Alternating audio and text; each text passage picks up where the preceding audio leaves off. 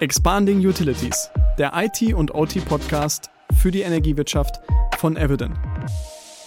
Ja, hallo, ähm, herzlich willkommen zur nächsten Folge des Podcasts Expanding Utilities. Heute wieder live von der eWorld.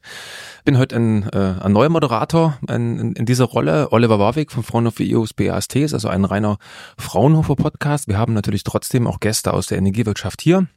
Dazu begrüße ich den Stefan Corbella und den Stefan Kleiber. Und es wir sind normalerweise per Du, aber wir haben uns darauf äh, geeinigt, weil es zwei Stefan sind, dass ich den gesamten Namen nenne. Einfach damit man das, damit man das auch unterscheiden kann. Das Thema ist dynamische Tarife und Herausforderungen für die Stadtwerke, also dynamische Tarife aus Sicht eines Energieversorgers. Bin sehr gespannt, freue mich darauf und würde euch jetzt erstmal bitten, euch gegenseitig vorzustellen und die Publikum vorzustellen. Stefan, Okay, da fange ich mal an. Ähm, mein Name ist Stefan Corbella, Referent Produktstrategie Wärme bei den Stadtwerken Erfurt. In dieser Position bin ich für verantwortlich für die Umsetzung der Wärmemarktstrategie bei den Stadtwerken. Das umfasst Marktanalysen, Recherchen, die Identifikation von neuen Geschäftsmodellen, das ganze Thema Preise, Fernwärmepreise, ähm, Nahwärmepreisbildung und eben auch ein ganz wichtiger Punkt ist eben die Entwicklung von neuen Produkten und neuen Dienstleistungen. Ich freue mich sehr, ähm, heute hier zu sein. Herzlich willkommen. Stefan Kleiber. Genau, ich bin schon seit 15 Jahren bei Fraunhofer und arbeite hier ja, im Bereich der Energieforschung und speziell das Thema Energiemanagement begleitet mich schon eigentlich die, die ganze Zeit, die ich bei Fraunhofer arbeite. Hatte bei Fraunhofer verschiedene Positionen inne, vom Softwareentwickler über das Thema äh, Data Analysis. Habe dann als Projektleiter viele ja, Industrie- und Forschungsprojekte zum Thema Energiemanagement äh, geleitet und bearbeitet. Und seit vier, fünf Jahren ungefähr bin ich in der Position als Gruppenleiter und beschäftige mich da auch mit dem Thema Energiemanagement, gerade mit dem Fokus Sektorenkopplung und ja, freue mich, vor dir zu sein. Dir herzlich willkommen natürlich. Und da ist natürlich aktuell das Thema dynamische Tarife ein, ein, ein sehr interessantes und was viele Stadtwerke auch interessiert. Was ist so euer persönlicher Bezug dazu? Ich kann ganz kurz einleitend sagen, was mich daran motiviert, was mein persönlicher Bezug ist. Ich habe mein Energiesystem umgestellt. Ich habe eine tatsächlich steuerbare Verbrauchseinrichtungen bei mir zu Hause und bin natürlich hochgradig daran interessiert, was ist jetzt die Auswirkung eines dynamischen Tarifs für die Stadtwerke, vielleicht auch für mich. Also was habt ihr für eine Beziehung zum Thema dynamische Tarife? Was ist eure persönliche Motivation? Also für mich als Stromkunde, letztendlich als Letztverbraucher, ähm, ist es letztendlich die Faszination für die Idee, seinen eigenen Verbrauch möglichst günstig auf Stromzeiten zu legen und damit einen, seinen Strompreis beeinflussen zu können. Und in Zukunft kann das hoffentlich durch intelligente Maschinen und Anlagen passieren, ähm, so dass ich als Endkunde, als Letztverbraucher letztendlich gar nicht mein Verhalten anpassen muss sondern dass das automatisch diese. Genau, dass das die Regelung der, der Maschine übernimmt für ja, mich. Okay, das ist natürlich große Herausforderung auch für diese Maschinen. Stefan Kleiber, deine persönlichen Erfahrungen damit? Genau, ich hatte ähm, im Rahmen meiner Promotion, die ich vor drei, vier Jahren abgeschlossen habe, große Berührungspunkte mit dem Thema. Da ging es halt um das Thema Demand-Side-Management, also die Beeinflussung der Verbraucherseite. Und gerade mit dynamischen Preisen ist es halt ein, ja, ein Instrument, mit dem man das eben machen kann. Und habe ich da mit dem Thema im Rahmen der Promotion sehr lange ziemlich intensiv damit beschäftigt und äh, finde das Thema halt weiterhin sehr, sehr interessant. Und gerade jetzt mit dem, äh, ja, dass dieses, dieses Thema jetzt bei den Stadtwerken Wart aufnimmt, dass das jetzt auch zukünftig anbieten wollen und müssen, ist sozusagen richtig Bewegung in dem Thema. Und äh, würde mich freuen, wenn, wenn ich sozusagen jetzt auch bei Stadtwerken sie unterstützen kann, dieses Thema eben umzusetzen und voranzutreiben und dieses Potenzial, was letztendlich in dem Thema steckt, auch umzusetzen. Ja. Also wird aus einer wissenschaftlichen Fragestellung tatsächlich jetzt eine anwendungsorientierte Fragestellung, wo plötzlich der Bedarf auch ist, dafür eine Lösung zu finden. Ähm, das bringt mich jetzt zur nächsten Frage, weil wir die ganze Zeit über dynamische Tarife reden einfach eine ganz kurze Erläuterung für die äh, interessierten Zuhörer. Was sind dynamische Tarife? Was versteht ihr denn darunter? Also ein dynamischer Tarif ist letztendlich ein Stromliefervertrag äh, mit einem Letztverbraucher und die Volatilität der Preisschwankungen in den Spotmärkten werden dem Letztverbraucher ähm, weitergegeben. Also aus eurer Sicht bezieht man sich auf den Spotmarkt. Also die Börse ist sozusagen der Preisgeber, den ihr, den ihr weitergeben wollt an den, genau. äh, an den Kunden. Der Unterschied zu heute, ganz kurz mal dargestellt? Also heute ähm, finden wir am Markt vor allen Dingen statische Tarife beziehungsweise Fixpreisprodukte.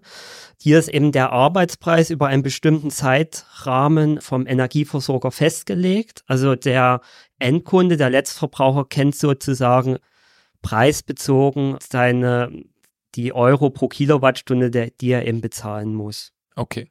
Und das ist eben so lange der Fall, bis der Energieversorger meint, ähm, der Strompreis muss geändert werden, weil sich seine Einkaufsbedingungen geändert haben. Ja, also es ist ein viel längerfristig äh, Genau. sichtbarer Preis und der jetzt dyna- dynamisch bedeutet, also der die Preisvoraussehbarkeit für den Endkunden ist ein kleines bisschen kurzfristiger geworden. Das stellt sicherlich auch eine Herausforderung dar.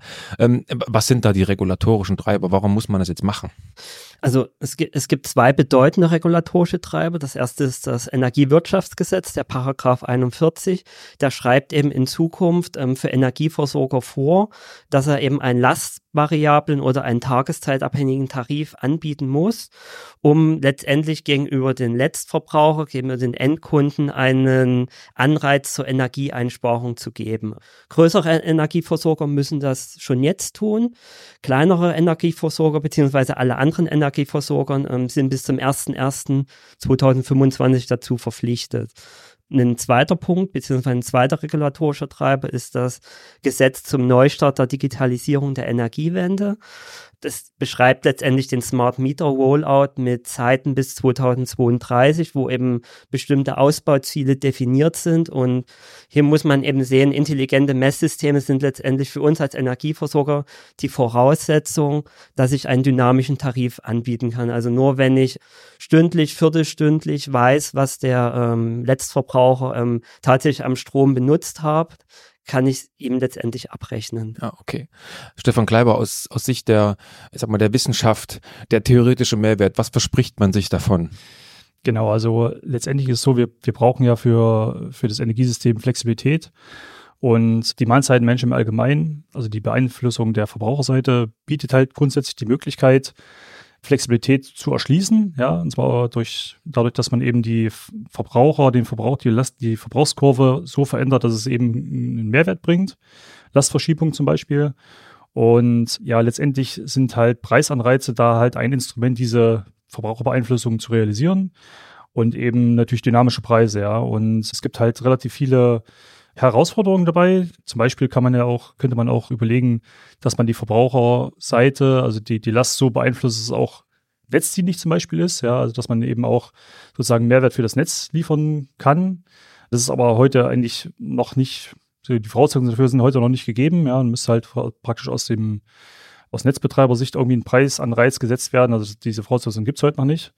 Und ja, wenn man noch ein bisschen weiter denkt, also dann ist es halt auch so, die Herausforderung würde dann auch bestehen, wie würde ich denn dann den Preis überhaupt setzen, dass die Verbraucher auch so reagieren, wie ich es plane, also dass ich auch sozusagen eine gewisse Planbarkeit in der Geschichte drin habe. Es geht also noch ein bisschen weiter darüber hinaus, also wenn ich das aus Netzbetreibersicht machen würde wollen. Und ja, da gibt's halt schon natürlich wissenschaftliche Fragestellungen, äh, die da sehr interessant sind und die auch sehr viel Potenzial letztendlich bieten, diese Flexibilität für den Energiemarkt oder auch für das Energienetz zu erschließen. Ja. Und weil diese wissenschaftlichen Fragen noch nicht ganz geklärt sind, glaube ich, nimmt man halt erstmal die Börse als Ausgang und den Börsenpreis als Ausgang. Nichtsdestotrotz soll es ja eine, eine Win-Win-Situation auch darstellen. Also was wären denn die wirtschaftlichen Treiber? Wo, wo würde es denn Spaß machen, auch für Stadtwerke diesen Pfad einzuschlagen? Also zum einen ein wirtschaftlicher Treiber ist erstmal an sich für uns auch die Volatilität der Strompreise, also mehr erneuerbare Energien führen eben auch zu stärker schwankenden Börsenpreisen, zu einer stärkeren Volatilität bei den Energiepreisen und davon kann man partizipieren, indem man eben Zeiten stärker Strom verwendet, wo der Strompreis eben sehr, sehr günstig ist. Und dynamische Tarife können in dem Sinne die Volatilität des Energiemarktes, der Börse abbilden und so eben auch zu einer effizienteren Nutzung der, Ener ja, des verfügbaren Stroms beitragen und sind in dem Sinne auch das, das, die Grundlage für unseren Geschäfts-, das Geschäftsmodell. Das große Versprechen ist ja, dass man als Endkunde quasi auch von negativen Preisen ein kleines bisschen profitieren kann. Es wird sich noch herausstellen, ob das tatsächlich möglich ist. Wir werden auch noch gleich nochmal auf das Thema Risiko dann dazu kommen. Trotzdem die Frage, welcher Kunde hat denn, hätte denn tatsächlich, wenn es denn so wäre, einen, einen Nutzen davon? Also welche, welcher Endkunde, das ist das, was mich jetzt so ein kleines bisschen auch interessiert. Wo ist denn tatsächlich der Anreiz für den Endkunden oder was muss der Endkunde bereitstellen, dass er dann auch davon einen Nutzen haben kann? Also wir, wir als Stadtwerke Erfurt haben ähm, Analysen beziehungsweise Marktrecherchen betrieben, für welche Kunden das tatsächlich aus unserer Sicht ähm, sinnvoll wäre. Und wir sind eben zum Ergebnis gekommen, dass es ein gewisses Lastverschiebungspotenzial bei dem Kunden geben muss. Es sollte 2000 Kilowattstunden oder eben mehr betragen. Und da sehen wir vor allen Dingen Produkte wie ähm, E-Mobilität und Wärmepumpen, wo ein solches Lastverschiebungspotenzial bei einem Letztverbraucher, bei einem Endkunden gegeben ist. Also 2000 Kilowattstunden ist ja schon mal eine Zahl, die man sich äh, gut merken kann. Und äh, das heißt, wir reden jetzt nicht von Waschmaschinen, Geschirrspülern, sondern tatsächlich äh, Wärmepumpen, Elektrofahrzeuge, die müssen vorhanden sein. Dann, dann könnte ein Spaß für beide Seiten genau. dabei entstehen. Also ja, grund, grundsätzlich ist es ja so, dass ja äh, der Endkunde natürlich flexibel sein muss, sonst macht es eigentlich keinen Sinn, sonst kann er nicht von diesen, von diesen Preisunterschieden profitieren. Und das ist eigentlich letztendlich die Grundvoraussetzung, dass man, ja, dass man natürlich auch Flexibilität als äh, oder flexibel als, als Endkunde sein muss, ja. Und das natürlich auch in einer gewissen Größenordnung. Deswegen finde ich es auch sinnvoll, wenn man da sich auf ja, Wärmepumpen oder, oder Laden von Elektrofahrzeugen sozusagen fokussiert. Und aus meiner Sicht ist auch der, der Börsenpreis ein sinnvolles Instrument als Anreiz zu benutzen, weil das auch transparent gegenüber dem Kunden, ja, das ist, äh, bildet irgendwie die, mit der Merit Order die, die Nachfrage und Verfügbarkeit von Energie am, am Markt ab und ist nachvollziehbar und von daher aus meiner Sicht ja ein sinnvoller Schritt, auch das, das als Anreizmodell zu nehmen, ja. Da komme ich jetzt mal einfach zu einer praktischen Frage, weil ich habe selber eine Wärmepumpe zu Hause. Ich weiß nicht, ob die jetzt auf so einen Preisanreiz schon reagieren kann. Gibt es denn Wärmepumpen, die verfügbar sind? Also können solche Wärmepumpen auf Preissignale reagieren? Ähm, auch da haben wir also Gespräche mit, mit der Industrie, mit, mit konkret mit Wärmepumpenherstellern geführt. Also es ist letztendlich bei allen ähm, Herstellern auf der Agenda. Es wird entwickelt, aber da haben Sie recht, es gibt aktuell wenige, die das tatsächlich schon pilotiert haben, die tatsächlich schon Produkte in der Anwendung haben, aber, aber es gibt sie mittlerweile. Also die intelligente Wärmepumpe, die eben entsprechend preissensibel fahren kann.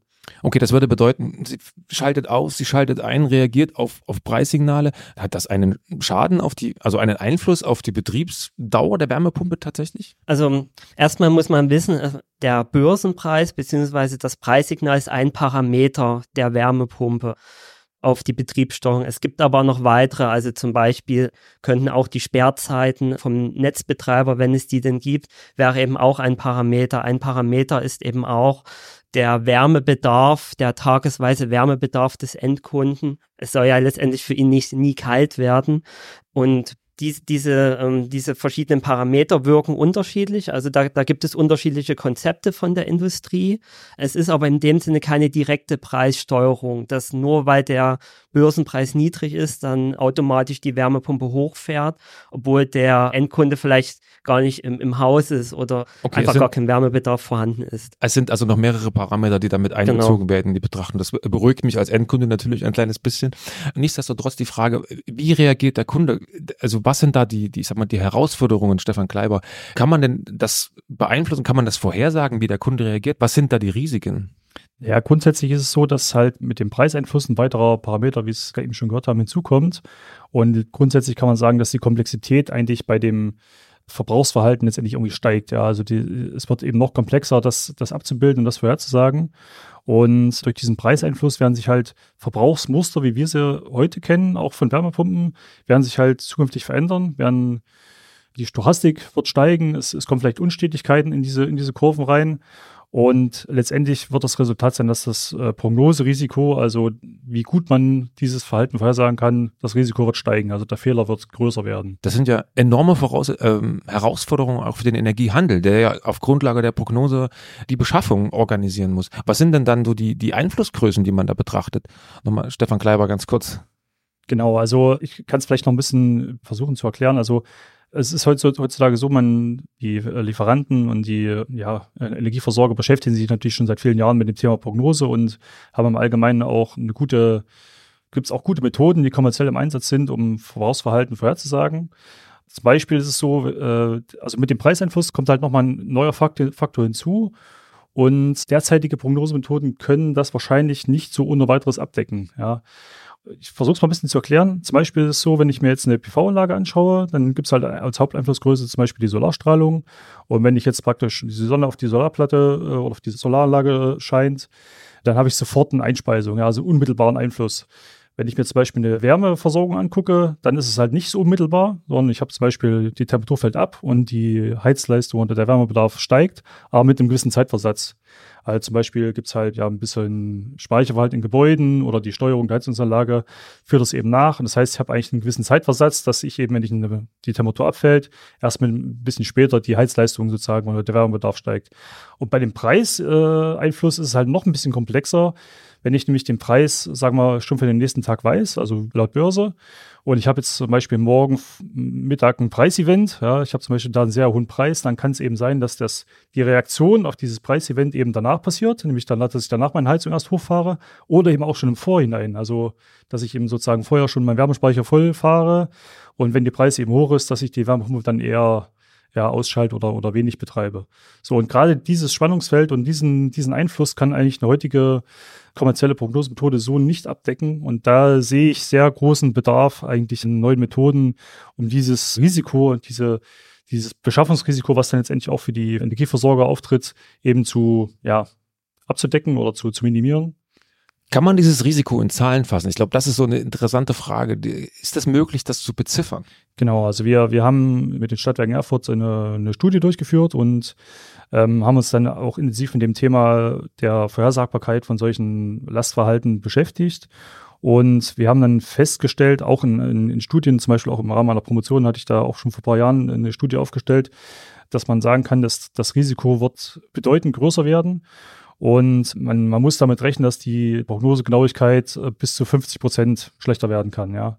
Und in der Studie, in der wir jetzt hatten, die wir jetzt hier durchgeführt haben, gerade mit dem Fokus Wärmepumpen, da haben wir eigentlich festgestellt, dass die Prognosegenauigkeit, der Prognosefehler sich eigentlich äh, verdoppelt und fast verdreifacht.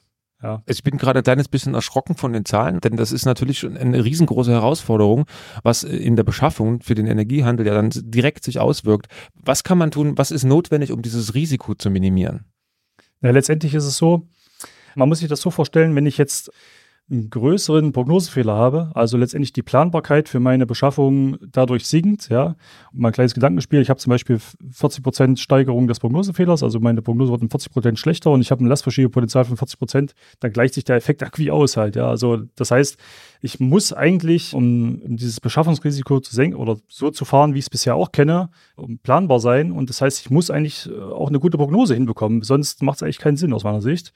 Und deswegen muss man eben auch sozusagen Aufwand reinstecken, um, um neue Prognosemethoden zu generieren, die eben diese Effekte gut abbilden können, so dass ich auch eine gute Prognose hinbekomme und dadurch eben auch die Planbarkeit realisieren kann.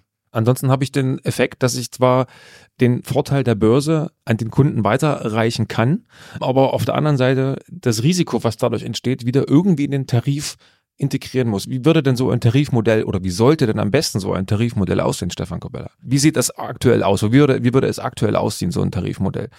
Das wird ähnlich wie bei einem Fixpreistarif realisiert werden. Also es gibt, wird auch auf der einen Seite einen, einen Grundpreis beziehungsweise einen Leistungspreis geben. Hier wird eben auch das, das Risiko einprojiziert, ähm, was eben ja entsprechend der Prognosegenauigkeit berücksichtigt werden muss. Und dann wird es einen Arbeitspreis geben und dieser Arbeitspreis soll letztendlich also nach aktuellem Stand eins zu eins den Wert des Börsenpreises weitergeben an den Kunden. Steckt das Risiko quasi in diesem Grundpreis mit drinne und damit man eine Win-Win-Situation erstellt oder erstellen kann, muss man dieses Risiko minimieren. Das ist ja sozusagen die genau. Herausforderung, genau. die man dann an der Stelle angehen muss. Bei der Erstellung dieser Studie, wie sind Sie vorgegangen? Frage an Sie beide. Genau, ich kann ja vielleicht mal beginnen. Also wir haben da intensiv mit, mit den Stadtwerken ähm, das Thema beleuchten wollen und haben halt versucht, verschiedene Fragestellungen zu, zu klären. Also letztendlich, was, was ist der Unterschied zur, bei dynamischen Tarifen zur bisherigen äh, Lastprognose? Also gerade der, der, Fokus der Prognose ist eben hier in der Zielstellung dieser Studie gewesen. Also was gibt es im Unterschied zu dem, was man heute macht? Welchen Einfluss haben denn dynamische Tarife auf das Verbrauchsverhalten und auch die Prognosequalität, um, um das einfach zu beziffern? Und letztendlich, wie, wie muss man im Prozess und auch in der Methodik, wie muss sie konzipiert werden, damit ich eben diese Effekte auch abbilden kann, ja. Ja, und was sind letztendlich auch für Daten dafür notwendig, äh, um, die Prognose machen zu können? Also diese Fragen haben wir versucht in der, in der Studie zu beantworten.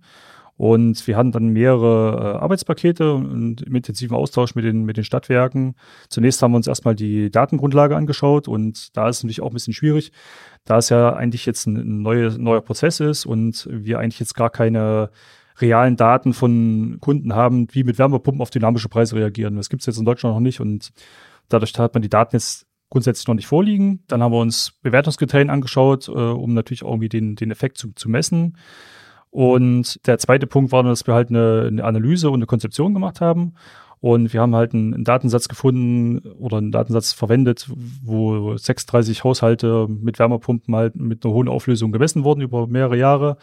Das war unsere Datengrundlage und wir haben letztendlich dann in dieser Analysephase uns überlegt, wie denn eine Wärmepumpe dann auf den Preis reagieren kann.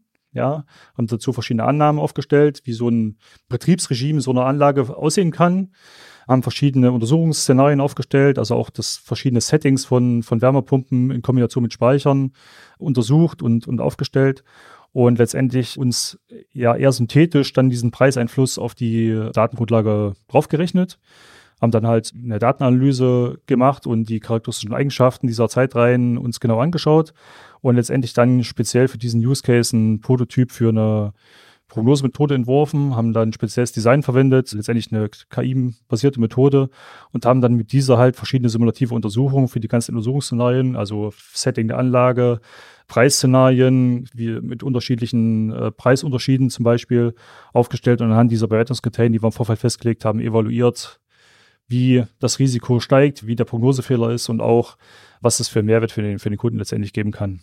Und wann ist mit Ergebnissen zu rechnen, beziehungsweise sind ja schon Teilergebnisse liegen ja schon vor. Wie, wie, wie ist die, wie ist das Ergebnis zu bewerten aus Sicht der Stadtwerke Erfurt? Also sehr, sehr hervorragend wir hatten uns ja am Anfang oder beziehungsweise am Anfang des Projektes, wenn wir noch, noch, noch vor der, für der Ausschreibung beziehungsweise vor dem gemeinsamen Projekt geht, haben wir, wir erstmal als Stadtwerke ähm, in einer Geschäftsstrategie definiert, wo mit welchen Dienstleistungen oder welche Produkte wollen wir im Zusammenhang mit dynamischen Tarifen anbieten. Hier haben wir ähm, entsprechende Bedürfnisse beziehungsweise Herausforderungen für uns kristallisiert. Das, daher ist auch letztendlich das gemeinsame Projekt entstanden, um bestimmte ähm, Herausforderungen zu lösen.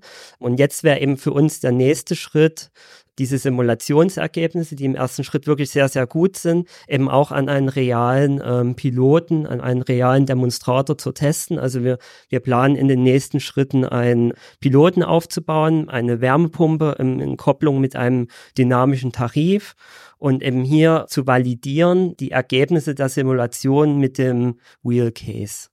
Ja, vielleicht noch, noch ein Wort zu den, zu den Ergebnissen. Wir haben ja da auch ein paar Ergebnisse schon aus der Studie ähm, rausbekommen.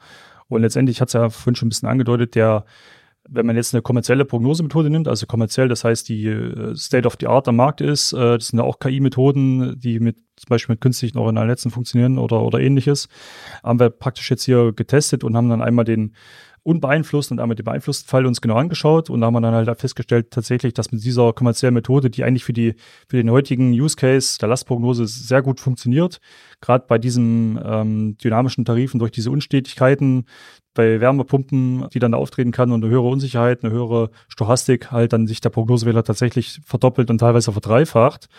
Und mit dem Prototypen, der jetzt letztendlich speziell für dieses, für dieses Problem designt wurde, konnte man halt die Erhöhung des Prognosefehlers nahezu kompensieren. Aber man ist trotzdem ein Stückchen schlechter als vorher. Das muss man schon sagen. Also genau, genau die Qualität vom Preis unbeeinflusst wird man nicht hinbekommen. Also man muss auf jeden Fall mit einer Verschlechterung rechnen. Das, das muss man schon so sagen. Und was noch ein Nebeneffekt vielleicht noch war, das ist vielleicht auch noch interessant, je nachdem, wie die Preisgestaltung ist, also zum Beispiel hatten wir 2022 halt doch ja, am Markt eine relativ äh, volatile Preise gesehen im Vergleich vielleicht zum letzten Jahr. Und auch je nachdem, wie der Tarif zusammengesetzt ist, wie die Preisvolatilität ist, wie das Betriebsregime der Wärmepumpen ist und auch wie das Setting Anlage ist, ja. Aber letztendlich kann man als Endkunde äh, ja bis zu 15 Prozent äh, sparen mit so einem Setting wenn man dynamische Preise verwendet, im Gegensatz zu einem Fixpreis, ja. Das sind ja erfreuliche Nachrichten, trotz aller, trotz aller Herausforderungen, die wir jetzt gerade genannt haben. Das ist also. korrekt. Also die, die Möglichkeit besteht schon. Wie gesagt, es gibt natürlich ein paar, äh, paar Voraussetzungen, die da erfüllt werden müssen, ein paar Annahmen. Aber grundsätzlich sind das die Ergebnisse, die auch in dem, ja, Projekt rausgekommen sind. Das macht natürlich, ich meine, das ist ja der Grund, warum auch die Stadtwerke Erfurt das wahrscheinlich auch weiterentwickeln werden. Also es, ist, es, es macht Mut, es ist auf alle Fälle eine Chance da, das Ganze zu einer Win-Win-Situation für den Endkunden als auch für das Stadtwerk zu entwickeln.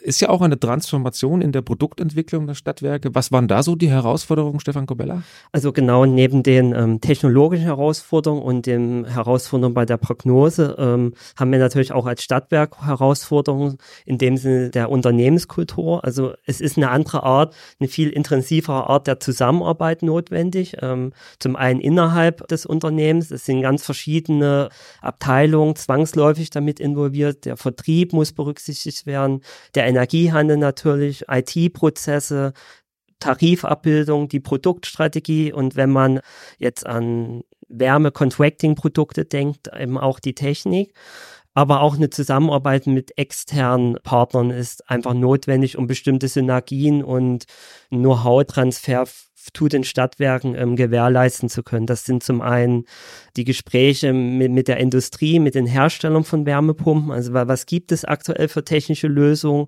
Wie ist der Konzeptansatz? Hat das eben irgendwelche negativen Bedingungen auf die, auf die Lebensdauer einer Wärmepumpe?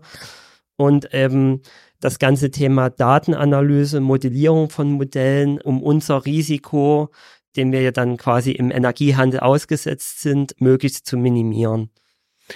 Also man sieht, es ist nicht nur ein Thema, das tatsächlich den Vertrieb betrifft, sondern es ist ein Thema, was das ganze Unternehmen auf irgendeine Art und Weise betrifft, wo also mehrere Abteilungen, mehrere Verantwortlichkeiten miteinander interagieren müssen. Dank für diese Einschätzung. Was sind denn so die, die nächsten Schritte in dem Projekt oder was ist als nächstes geplant für die Umsetzung?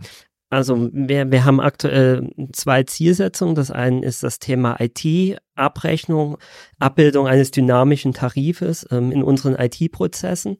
Da sind wir dran, da ähm, haben wir ein aktuell laufendes Projekt. Und das andere Thema, was ich schon ein Stück weit angesprochen hat, ist jetzt der nächste Schritt, der Aufbau eines Piloten. Also wir haben jetzt quasi ein erstes Prognosemodell erarbeitet, zusammen mit dem Fraunhofer. Und jetzt geht es daran, die guten Simulationsergebnisse auch zu validieren und zu testen in einem reellen Umfeld. Gibt es Parameter, die man noch überarbeiten müsste? Genau, das ist letztendlich auch bei uns im, im Fokus und natürlich auch, ja, sind wir sehr interessiert, dann da, da weiterzumachen gerade, dass man jetzt praktisch diese Methodik auch mal im Live-Betrieb unter realen Bedingungen mal ausprobiert, da gibt es auch für uns natürlich verschiedene Herausforderungen. Zum einen methodisch, dass man das eben äh, auch mit unseren Annahmen, dass sie zutreffen, dass, oder ob sie zutreffen, die Frage muss man erstmal klären und ob die Methode auch so erwartet wie unter den, ich sag mal, simulierten Bedingungen. Und das andere auch, wie man das jetzt endlich in die IT-Landschaft von Stadtwerken integrieren kann, so dass es auch sozusagen in diesem Day-Ahead-Beschaffungsprozess zum Beispiel auch, ja, auch resilient und, und robust funktioniert. Äh, das ist auch nochmal eine andere Herausforderung halt, ja. Aber da, genau, das sind die nächsten Schritte, wo wir weitermachen wollen und noch ein bisschen Erkenntnisse sammeln wollen. Da wünsche ich Ihnen beiden auf alle Fälle viel Erfolg. Vielen Dank für den Einblick in die aktuellen Arbeiten. Äh, zum Abschluss, welchen Rat würden Sie, würdest du, Stefan Corbella, muss man ja sagen, ähm, was, welchen Rat würdest du Stadtwerken geben, die jetzt sich diesem Thema dann eben auch nähern müssen und wollen? Also auf jeden Fall seien Sie offen für neue Produkte und, und Innovation.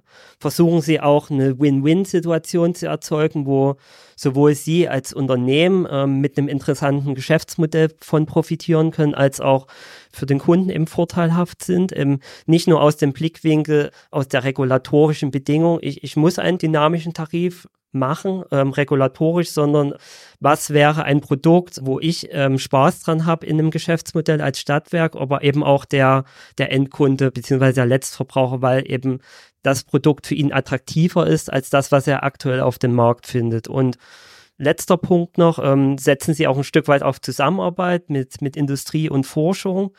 Bestimmte Synergiepotenziale muss man einfach nutzen, beziehungsweise für sehr komplexe Themen, die ähm, jetzt zum Beispiel dynamische Tarife betreffen, die eine richtige Kette bewirken, sind einfach Know-how und Wissenstransfer einfach sehr, sehr wichtig für Stadtwerke wie uns, um ja, um ein interessantes und tolles Produkt ähm, entwickeln zu können. Super, vielen Dank. Stefan Kleiber, hast du dem Ganzen noch etwas hinzuzusetzen? Genau, also äh, letztendlich ist es so, dieser Punkt der Zusammenarbeit, da würde ich nochmal was dazu sagen wollen, weil letztendlich sehe ich das genauso. Wir als, als Forschungseinrichtung möchten natürlich auch, dass unsere, so unser Know-how, unsere, unsere Methodik auch zur Anwendung kommt. Nur dann ist es irgendwie auch ein, ein sinnvoller Use Case für uns. Und gerade in Kooperation mit, mit Stadtwerken, wo wir auch die äh, praktischen Probleme besser verstehen können, in dieser Zusammenarbeit kann eben auch so ein Stadtwerk oder Energieversorger letztendlich äh, von dem Fraunhofer Know-how von ja, führender Energieforschung letztendlich profitieren. Und weil ich denke, dass gerade kleinere Stadtwerke eigentlich da große Herausforderungen haben, halt diese Methodik auch ja letztendlich vom Personal her und, und vom Know-how her überhaupt abzudecken. Und deswegen ist es, denke ich, sinnvoll zu kooperieren mit Forschungseinrichtungen und Stadtwerken. Und ja, letztendlich gibt es da auch nicht den einen Weg, sondern gibt es verschiedene Kooperationsmöglichkeiten. Zum Beispiel, dass man eben einfach sich ähm, beraten lässt oder ähm, wie hier in dem Fall eine Studie macht, Auftragsforschung oder auch die Entwicklung von Prototypen, ja, bis hin zur Integration von solchen Methoden in, in die IT-Landschaft der Industrie. Also äh, gibt es verschiedene Möglichkeiten. Und ich denke, dass da hat das Beispiel auch gezeigt, dass es hier sozusagen eine Win-Win-Situation ergeben kann, oh, so dass alle davon profitieren und dann ist doch eine super Sache, ja. Dann lasse ich das, fasse ich das mal ganz kurz zusammen. Es gibt Herausforderungen, einige müssen die Stadtwerke intern klären, andere gibt es Lösungen, die da sind, ähm, Ansätze, die man einfach auch integrieren kann. In dem Sinne, vielen Dank für das Gespräch, vielen Dank für die Information und noch einen schönen Tag auf der Messe hier. Alles klar, vielen Dank. Vielen Dank.